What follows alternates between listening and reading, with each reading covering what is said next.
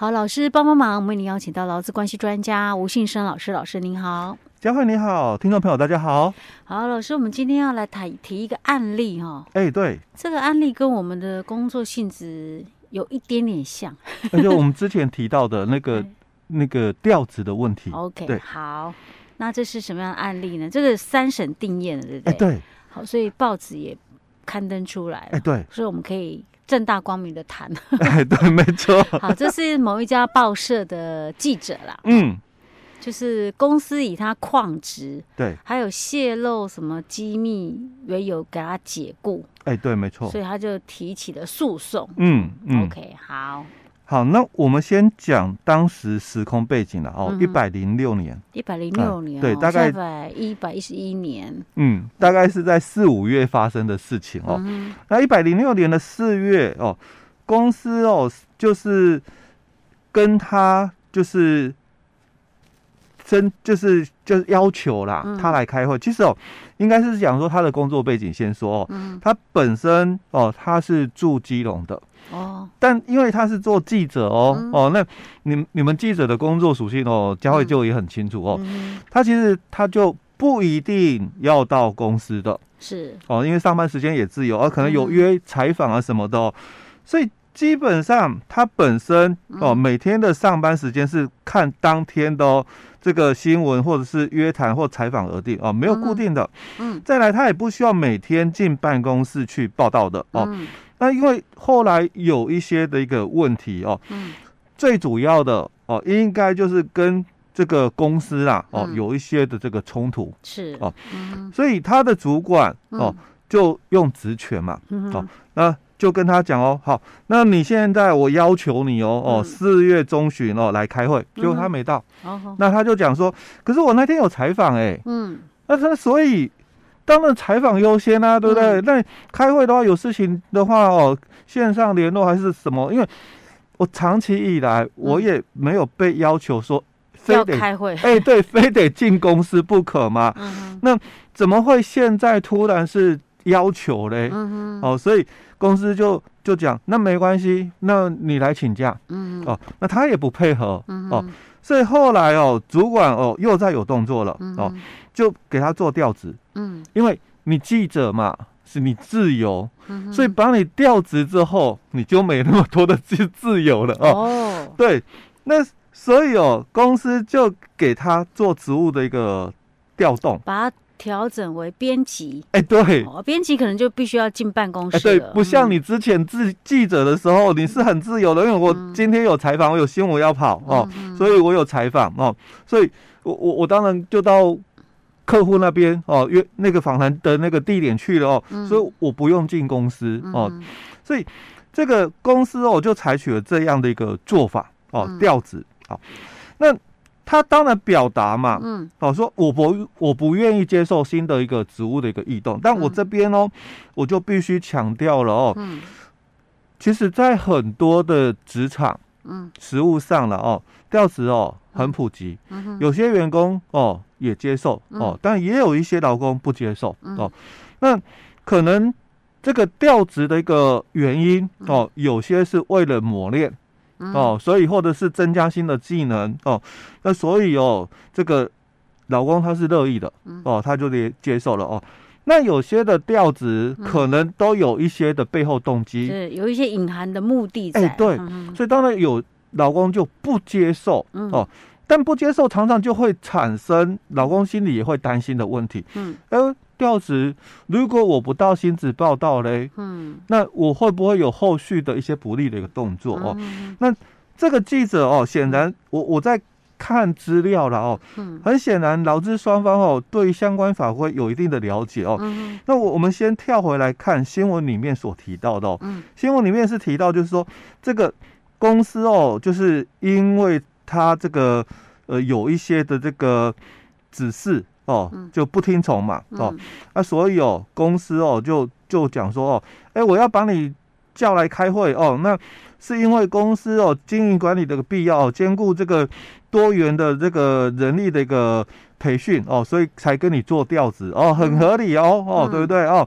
但是因为你哦在脸书上乱发表不当的言论，嗯。哦，所以他。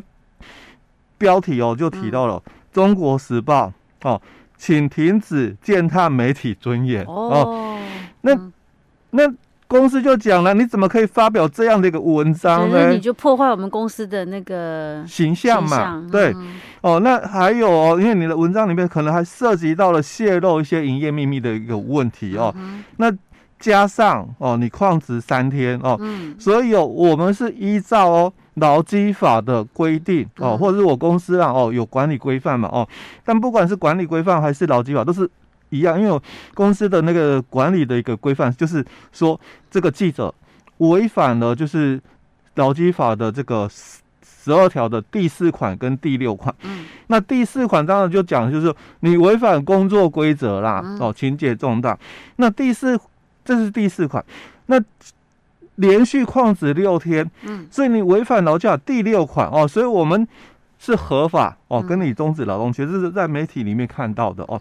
那记者的说法就是，公司哦，在这个五月把我做调职，就我们刚刚提到哦，公司在五月把我做调职哦，那还在劳资争议哦，调解不成立之后，就以他旷职三天哦，那故意散布这个不当的一个言论，违反工作规则，情节重大哦，来终止这个契约哦，所以哦，我是。打这个确认雇佣关系的存在，就说解雇不合法哦。那甚至如果未来我赢了嘛，嗯，那你要补我薪水哦，你要补发我薪水哦。那这个是在媒体上双方的一个说法哦。那我们接下来就看，因为我我有去看了一下判决的一个资料，那个判决资料里面就会谈述到双方哦这个不争执的一些事实的一个部分哦。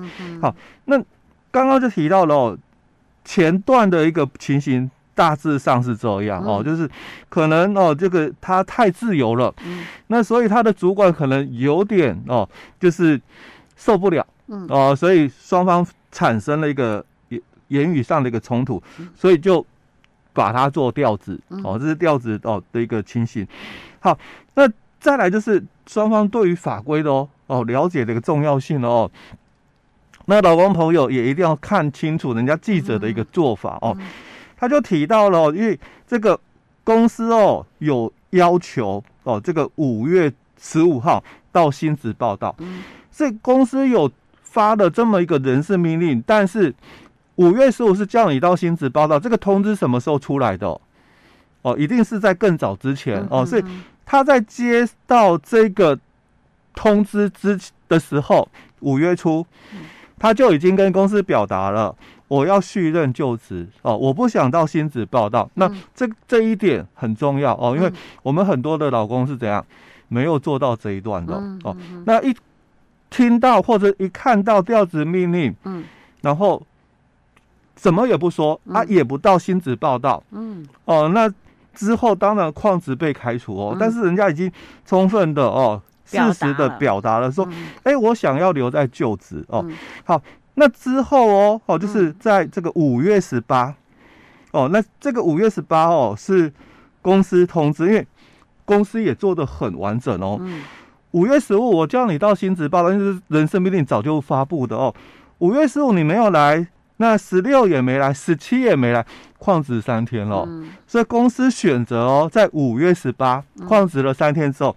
再通知他，嗯，假如你再不到新职报道，我就把你当成旷职论处，嗯哼，哦，所以哦，公司哦也把这个老公的权利哦，嗯，再清楚的告知一次，而不是说哦，你三天没来，我就旷职开除你，不是哦，哦，他有再通知一次，哎，他有再通知一次，所以公司也是知道的哦，权利义务告知的一个部分哦，好，那劳工哦，嗯，这个记者哦。他在五月二十五，他去申请了这个劳资争议的一个调解，嗯，哦，所以他五月二十五去申请哦，嗯，所以他在五月三十一哦，再度哦跟公司表达，嗯，我不接受这个调子哦，这时候就很正式的存真信函了哦，嗯，那我，所以他那他五月十八号这段时间他是有到新职去报道，哎，这个是比较有争议的，因为其实他哦。根本就没去啦哦，但是哦，重点是在这一段哦，他有说到了哈，就是五月三十一哦，他再度表达不接受调职，所以他一定就没到新址报道。那他也表达了希望哦，恢复原职哦，但他也清楚告知公司了，我已经申请劳资争议调解了。嗯，那他告知这一段要干嘛？冷冻？哎，对，冷却期。我告诉你哦，现在已经进入冷却期了哦，所以他也很清楚哦，权利义务告知的一个部分哦，所以我跟你讲。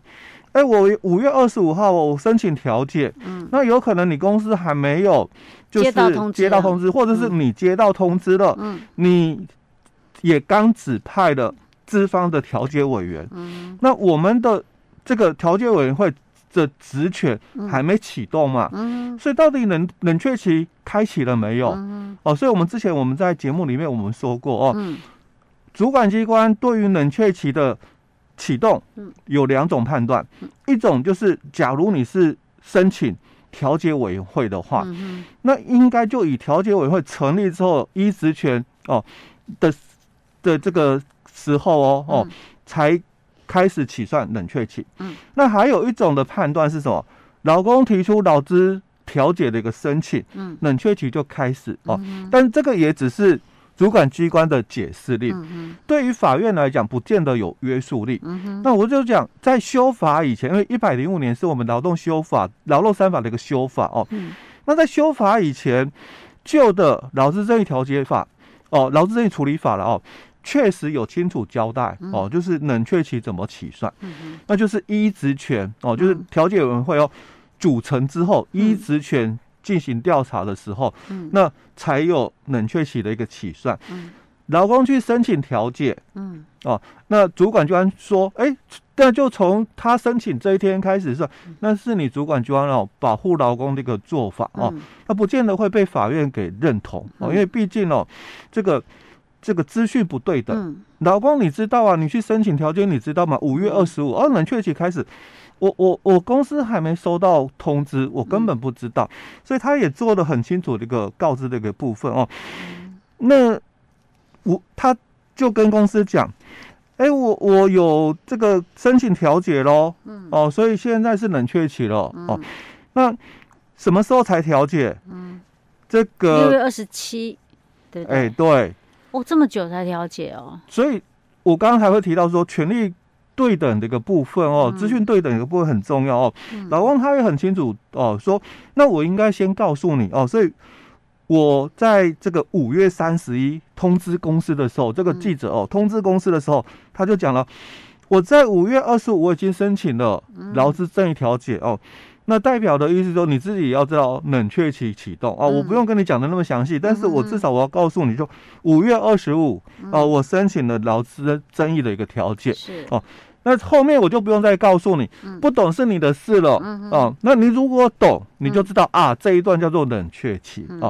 所以基本上公司也很清楚哦哦，所以公司哦，他也没有说我们讲说五月十五哦到薪资报道嘛，那三天没来，五月十八哦，公司又在通知他，哎，如果哦你再不去报道的话，我就会把你当成旷职论处喽。